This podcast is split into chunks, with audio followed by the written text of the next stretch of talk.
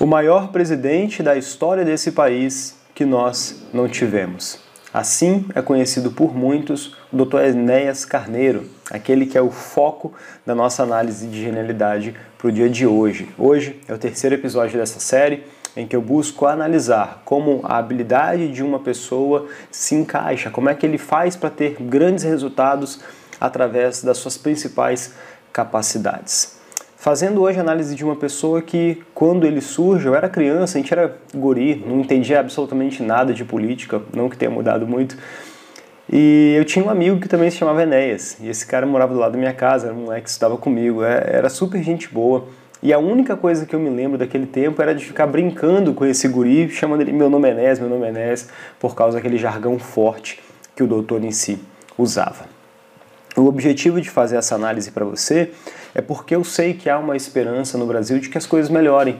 E às vezes, olha só que coisa maluca, né? A esperança que deveria ir para frente, às vezes ela vai para o passado, virando uma, vamos dizer assim, até mesmo uma melancolia por termos, de alguma forma ou de outra, é, uma possibilidade de termos desperdiçado uma, uma oportunidade enorme que foi de colocar uma pessoa da envergadura do Dr. Enéas uh, na presidência da República e ele que nos deixou. Então eu queria fazer essa análise para perceber e juntar a gente aqui fazendo esse, esse, essa modelagem, qual que seria a influência das mídias sociais, como é que a, a tecnologia atual poderia influenciar e se isso realmente traria um impacto. Será que ele realmente seria eleito? Se fosse, quais poderiam ser as consequências disso? Ao final desse vídeo tem uma conclusão que eu percebi no decorrer da modelagem e que para mim foi extremamente interessante. Eu percebi um negócio que talvez também chame sua atenção. Então vamos lá, vamos começar aqui. A gente poderia fazer essa análise por diversos objetivos distintos, mas o objetivo principal que eu vou colocar aqui são as eleições presidenciais na atualidade. Hoje, quando eu estou gravando, é junho de 2021, ano que vem nós temos eleições, e eu queria pensar em relação a esse quadrante. Como é que seria se as urnas estivessem abertas hoje e você tivesse que escolher um candidato, tendo como opção novamente o Dr. Enéas? Beleza?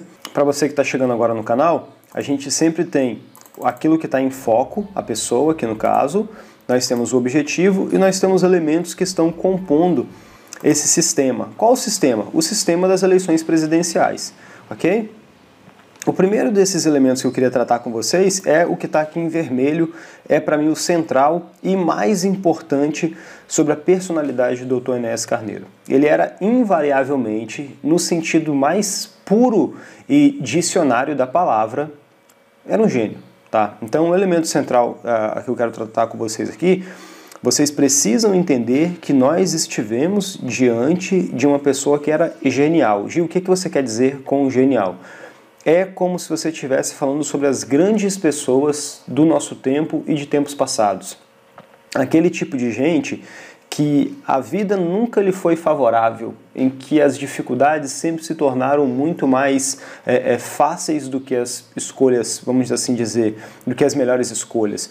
Era um tipo de pessoa que vinha de um lugar extremamente pobre, que foi aceito em, em uma escola por uma carta extremamente disciplinado, que formou inúmeros médicos com teses na cardiologia admirados e utilizados no mundo inteiro, um médico brasileiro que sai assim do Acre, é uma coisa surpreendente. A história do Dr. Enéas é uma coisa surpreendente e a sua capacidade. Depois você bota aí um vídeo dele explicando por que, que ele acreditava em Deus. A explicação dele de por que a, a, a sua fé, por que a sua crença, é de deixar assim padres e pastores de queixo caído. A facilidade cujo qual ele articulava as palavras, o seu jeito de expressão, tanto matemático, nós temos um fetiche por atribuir genialidade a pessoas matemáticas. Né? Nós temos essa, essa inclinação natural, falar essa pessoa ele é um gênio porque ele faz cálculos altamente complexos. Porém, a parte do cálculo ela é só um pedaço do que é a genialidade em si. A genialidade ela se expressa de várias formas distintas. A dele acontecia assim, em formas tão complexas pelo seu conhecimento é, em relação a livros, pela sua experiência profissional, eram de tantas formas diferentes que é difícil por vezes acompanhar, ok? E é por isso que a gente vem trazer aqui o segundo elemento que eu quero que vocês pensem nessa análise. Conforme eu estou fazendo essa análise para vocês, pessoal, essa modelagem aqui, eu quero que vocês pensem elemento por elemento, né? Então, é, vai, vai, a gente vai comer um bolo, é fatia por fatia, sem esquecer o bolo inteiro, ok? Então a gente tem que pensar elemento por elemento, sem esquecer o elemento inteiro sem esquecer o sistema inteiro. A próxima coisa que a gente tem que pensar aqui é em relação à linguagem. Esse quesito da linguagem, nós vamos ter duas variações. E para uma eleição presidencial, por que, que é tão importante nós pensarmos em relação a uma eleição? Porque eu não estou falando para ele enquanto médico, eu não estou falando para ele enquanto professor. Senão, esse quesito, esse elemento da linguagem, ele nem entraria aqui na nossa análise. Ok? Eu estou falando dele como um candidato que precisaria se expressar para uma massa. Para você ser candidato, você precisa de ter uma maioria votando em ti. Eu acho que na última eleição, agora que o Jair Bolsonaro ganhou, ele teve 67 milhões de votos ou 47 milhões, foi uma coisa mais ou menos assim. Então você precisa de ter uma maioria de votos muitos desses votos que você vai capturar vão vir do seu poder de comunicação, da sua linguagem. A dele, a articulação linguística que o Dr. Enéas tinha era para acabar, assim, derretia cérebros. Era difícil muitas vezes de acompanhar. Então nós vamos ter que adjetivar essa questão da linguagem em duas vertentes. Essa linguagem numa escala de 0 a 10, o quanto ela seria inacessível e acessível à população. Essa é dentro desse quadrante aqui de 0 a 10, a gente precisaria entender o quanto o povo normal, simples, que não tinha é, um conhecimento tão vasto, poucas pessoas acho que aqui tem, tão vasto quanto dele, conseguiriam entender e interpretar e se convencer emocionalmente através da sua linguagem. Ok? A primeira vez que eu fiz aqui essa análise, eu coloquei aqui linguagem inacessível. Eu acho, aqui é a minha opinião, de que a linguagem dele continuaria sendo uma linguagem complexa e ela tenderia mais ao inacessível do que ao acessível, ok? Na minha crença. Por quê? É, era um tipo de gente cuja identidade era muito fincada, era muito forte. E depois que você já tem o seu jeito de analisar as coisas, você já tem o seu jeito de pensar, modificar a forma como você se expressa para uma pessoa como ele seria muito difícil, porque a, a forma como você se comunica, ela serve para expressar as coisas que você sabe e não dá para você dessaber as coisas, ok? Depois que, tá, depois que você já assimilou aquele conhecimento, está assimilado. Então eu acho muito difícil a linguagem dele se tornar uma linguagem mais simples, talvez com algum treino, talvez com algumas determinadas práticas ele o faria, mas eu nem sei se ele ficaria aberto a isso. E é importante vocês entenderem que quando eu coloco aqui genialidade como elemento central, cara, quando você está conversando com uma pessoa em uma área que ela é genial, porque nós temos a interpretação errada em relação à genialidade, de achar que genialidade é Albert Einstein, de achar que genialidade é Mozart. Não, genialidade é toda a habilidade central aplicada da forma correta em uma área específica, com afinco, com dedicação, com estudo, com melhoria. Você começa a ter uma coisa, um, um quê de genial ali dentro. Então, a genialidade, ela é inacessível. Por quê? Porque quando você está conversando com alguém que é genial em uma área, essa pessoa sabe muito daquilo. Ela sabe muito, ela sabe tanto que é difícil de acompanhar. Você já tentou conversar com um cara que sabe muito de elétrica? Você não entende absolutamente nada. Já tentou conversar com um cara que sabe tudo de, de marcenaria? É difícil de acompanhar. Um músico, conversa com um músico, mas músico mesmo, músico completo. Cara, você é difícil de você se nivelar. Por quê? Porque o cara é genial naquilo dali. Entendeu? E você tem dificuldade. Até mesmo quando um gênio está tentando te explicar uma coisa, é difícil de você entender.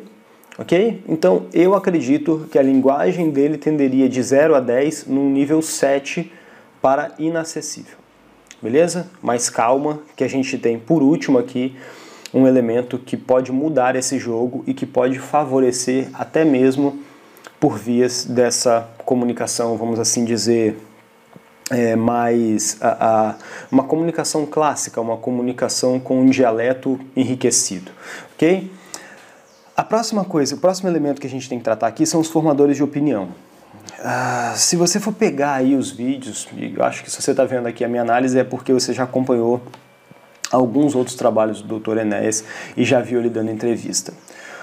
Os formadores de opinião, o nível intelectual dos formadores de opinião aqui no, no Brasil não mudou tanta coisa assim. Se você for ver a postura de tantos daqueles que vão avaliar os candidatos ou que vão falar em relação à política, é claro que você tem um ou outro com um nível de imparcialidade, com um nível de interesse para poder extrair o melhor daquele candidato em si, mas os formadores de opinião, se você for pegar, falavam coisas assim absurdas em relação ao Dr. Enéas, que o povo brasileiro não levava ele a sério, que é, a, a linguagem dele e, e, aquela cara de deboche, aquela cara, o, aqueles ares de superioridade do Olimpo. Essas pessoas continuam sendo também formadores de opinião para uma determinada parcela da população brasileira. Parcela essa que poderia ser importante ele capturar os votos, já que a gente está falando sobre uma eleição presidencial. Ok? É claro que você tem hoje uma diversidade e a gente vai entrar no último elemento aqui das redes sociais depois. Mas nós precisamos pensar sobre qual é o tipo de gente que vai estar tá fazendo pergunta, que vai estar tá tendo uma postura de buscar extrair resposta do Dr. Enéas. Isso não mudou tanto ok? Uma outra coisa que acontece uh, aqui no cenário brasileiro, e eu acho que esse é um, é um dos elementos que a gente consegue encontrar em obras clássicas desde que o mundo é mundo, que é o elemento da inveja. Algumas pessoas, quando diante de alguém que é nitidamente superior a ti no nível intelectual, ao invés de isso motivar a muitos brasileiros a estudar mais, a abrir livros, a colocar a bunda na cadeira e falar: cara, eu tô errado, eu preciso entender mais em relação a disso que eu tô falando. Sabe, é, é muito fácil você ter opiniões sobre as coisas e muito difícil você ter conhecimento sobre as coisas, porque o conhecimento depende da experiência. Então, nesse nível intelectual, a gente tem muitos pseudos intelectuais que continuam formando opiniões. E isso não mudou. E isso não vai mudar tão cedo. Ok? Esse elemento é um elemento importante para que a gente pense sobre as parcelas da população que tem ainda essas pessoas a, a, como, como um formador de quem eu voto, de quem eu não voto. Beleza? A próxima coisa que a gente tem que pensar é na política brasileira, que vai numa linha muito parecida aqui dos formadores de opinião. Na realidade, deixa eu até mudar aqui essa posição. Eu quero que esses dois elementos eles fiquem bem próximos, porque a política brasileira ela tem uma atitude muito rasteira, muito vulgar, vamos assim dizer, por inúmeras vezes. Quando eu estou falando, eu não estou falando sobre uma generalização e a gente consegue pensar em contra-exemplos, mas é muito mais mas é muito mais para uma política rasteira, para uma política é, é, com atitudes baixas, do que com uma política que está pensando de fato o melhor para o país por muitas vezes. O que, você está falando como política? Você está falando sobre o presidente da República, sobre o candidato? Não. Eu estou falando a política como um todo, olhando todo o cenário político nacional, certo? Como as coisas acontecem no geral. A gente tem uma posição ainda muito rasteira, muito. há muito espaço para poder evoluir pensando num bem maior, tá? É uma outra característica que a gente tem na nossa política aqui. É nesse cenário que essa pessoa de novo estaria inserida. Esse cenário também não vejo tanta mudança. É, as coisas elas continuam politicamente tendo uma atitude muito mais para mim, muito mais própria, muito mais no egoísmo e no benefício de si mesmas. Né? A gente se depara com isso todos os dias. E temos ali um cara ah, com altruísmo muito grande e com pensamento à frente bastante. Né? Tem algumas posições do Dr. Enéas que a gente abre aí hoje e tem, e, e, tem se comprovado as teorias que ele, que ele apresentava lá atrás. Por quê? Porque tinha estudado, porque conhecia, porque tinha um quê de genialidade realmente diferenciado, beleza? Então é nesse cenário que a gente traria. De alguma forma, pessoal, todos esses quatro elementos aqui, eles não se modificaram, eles são muito, muito parecidos tá? Tanto a linguagem, quanto os formadores de opinião, quanto a política brasileira e o quesito da genialidade. Tudo isso é muito estático. Eu só queria dar um parâmetro. O diferencial vem agora. E esse é o que pode mudar o jogo, mas ela ainda é uma incógnita, que é as redes sociais. A facilidade de comunicação, o jeito como nós, deixa eu até puxar ele para cá, porque agora esse elemento ele vai se tornar crucial para aquilo que a gente quer entender aqui. E aí eu te pergunto: você acha que hoje, com as mídias sociais, o Dr. Enéas ele seria eleito candidato presidencial? Se sim, com quantos por cento de votos? Alguns dizem 70%, 80%, e a gente vai. Alguns dizem que não seria, alguns dizem que ele seria assim, é, é, na tábua da beirada. O que, que eu vejo? A gente tem alguns elementos que são que são variáveis. Na verdade, nós temos um elemento crucial que é variável aqui, um elemento que já acontecia antes, que é o elemento da linguagem. Como eu falei, nós precisaríamos entender dentro da linguagem, numa escala de 0 a 10, o quanto que essa linguagem é se tornar acessível para o convencimento dos seus eleitores, beleza? Isso também tem algumas mudanças, porque hoje em dia nós temos muitos formadores de opinião nas mídias sociais, qualquer um hoje em dia com um celular ele passa a se tornar um formador de opinião. A política brasileira, eu acredito que ela mudou um pouquinho, mas no geral ela fica muito parecida com de quando ele era candidato, 20 anos atrás. E a questão da linguagem que eu falei. Muito bem. Com as redes sociais, o que, que poderia, quais são as possibilidades aqui para acontecer? Ele teria uma oportunidade, primeiro, de muito mais tempo de exposição, ok? Então, essa é a primeira causativa que esse elemento traz.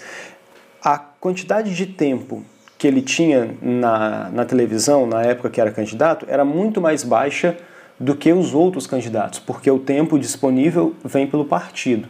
Como o partido ele era novo, ele tinha um tempo menor. Tem até uma frase clássica dele que era: me dê três minutos e as eleições acabam né? porque se ele tivesse três minutos de TV, ele disse que ganhava as eleições com facilidade. A primeira coisa era isso. Nas redes sociais, você tem todo o tempo do mundo. Ok, a próxima coisa que a gente teria que pensar aqui é sobre a, a, a mídia espontânea. Você teria uma formação de opinião, você teria uma quantidade de pessoas se mantivesse a admiração que hoje a internet mostra, a fama que a internet mostra em relação à pessoa do Dr. Enéas, nós teríamos muitos formadores de opinião espontâneos ao seu favor. E essa poderia ser a chave para ele ser eleito. Por quê? Como eu falei, na minha opinião, a linguagem dele ela tenderia muito mais ao inacessível do que à acessibilidade. Só que quando você tem pessoas que advogam na sua causa, quando você tem pessoas que abraçam a sua campanha de fato, que elas vestem a sua camisa e falam: Eu deposito nessa pessoa a esperança de um país melhor. Eu tenho pessoas que estão educando outras pessoas através da, da, da comunicação diária. Eu tenho filhos que estão buscando educar os pais, pais que estão buscando, buscando educar os seus pais também, para que cada vez mais eu gere o convencimento daquilo que eu estou vendo. Então, caso isso ocorresse, se ele conseguisse chegar nos formadores de opinião dentro das suas casas, esse seria o principal diferencial. Não seria o tempo na TV, não seria um debate na Rede Globo, não seria nada disso. Seria a capacidade de alcançar os formadores de opinião nas comunidades. Por quê? Como eu falei, a genialidade está aqui. Ele ia continuar sendo genial. Caso, e essa foi a conclusão que eu, essa é a conclusão que eu chego após conhecer o trabalho do Dr. Inés e depois de fazer essa análise sistêmica. Se nós, enquanto brasileiros, enquanto um povo que tem muito para poder amadurecer, mas que também temos nossas ótimas qualidades, se nós tivéssemos a capacidade de eleger um candidato da envergadura, do conhecimento técnico, profissional, da admiração, um, um cara icônico, um cara ah, com um simbolismo muito forte e com um tipo, um, um biotipo, uma postura muito diferente daquela que nós admiramos na escola, porque o estudioso, o nerd na escola, ele é zoado aqui no Brasil. Ele não é aplaudido, ele não é admirado, ele é zoado. É por isso que esses caras saem e vão estudar lá fora, porque aqui quem é, é, se destaca, quem realmente se dedica, esse cara não é aplaudido, esse cara é vaiado. Ok? Então, se nós ainda assim conseguíssemos colocar uma pessoa como essa na presidência da República, a vitória da eleição não seria do Dr. Enéas, seria nossa. Isso pressuporia que nós, enquanto brasileiros, teríamos evoluído mentalmente a um nível cujo qual a inteligência nos tornasse mais felizes e não mais invejosos. Essa é a principal conclusão que eu chego com relação à análise que eu fiz, análise sistêmica do Dr. Enéas no cenário atual. Uma eleição com essa pessoa hoje ela obrigaria nós, enquanto sociedade, a estudar, a entender, a aumentar o nosso vocabulário, a saber a diferença do velho para o clássico, a saber o que é o mínimo de arrumação intracromossomial específica para poder dizer, cara, essa é a pessoa que eu quero ocupando o chefe maior de Estado da minha nação. Caso isso ocorresse, acredito que seria uma vitória ah, nossa, enquanto sociedade, nós enquanto povo brasileiro, de você falar, eu tenho alguém de altíssimo conhecimento literário, eu coloquei, entre aspas, o nerd lá em cima e eu bato palma para ele. Isso eu, eu acredito que isso mexeria bastante com o nosso brilho. Essa é a minha avaliação e essa seria uma das consequências principais que o alcance que a rede social ah, atual né, traria para esse tipo de cenário. Beleza? O principal incremento que a rede social faz é a possibilidade de alcance e exposição. Você consegue chegar onde você não chegaria por mais vezes do que você também chegaria. Essa é a análise que eu queria fazer para vocês sobre como eu vejo essa situação, como eu consigo interpretar ela, modelando ela de uma forma sistêmica, ok? É, como eu falei, genialidade ela não é só Albert Einstein, Mozart. Todo mundo possui uma capacidade que beira a genialidade e que se for aplicada no contexto certo, se você, se a gente trocar esse nome aqui em cima e colocar o seu nome e aqui no objetivo colocarmos o contexto certo, a chance de você apresentar resultados incríveis também é muito grande. Então, se você também quer despertar a sua própria genialidade, depois você conhece a metodologia do sistema DSG, vai estar no primeiro comentário aqui embaixo na descrição, beleza? E é isso aí, pessoal. Se inscreve se você gostou, deixa o seu like, uh, compartilhe com outras pessoas que você acha que podem agregar e que também gostariam de entender um pouco mais em relação a esse tema que eu tenho trazido aqui nos últimos tempos no meu canal, tá bom? É isso aí, até logo mais.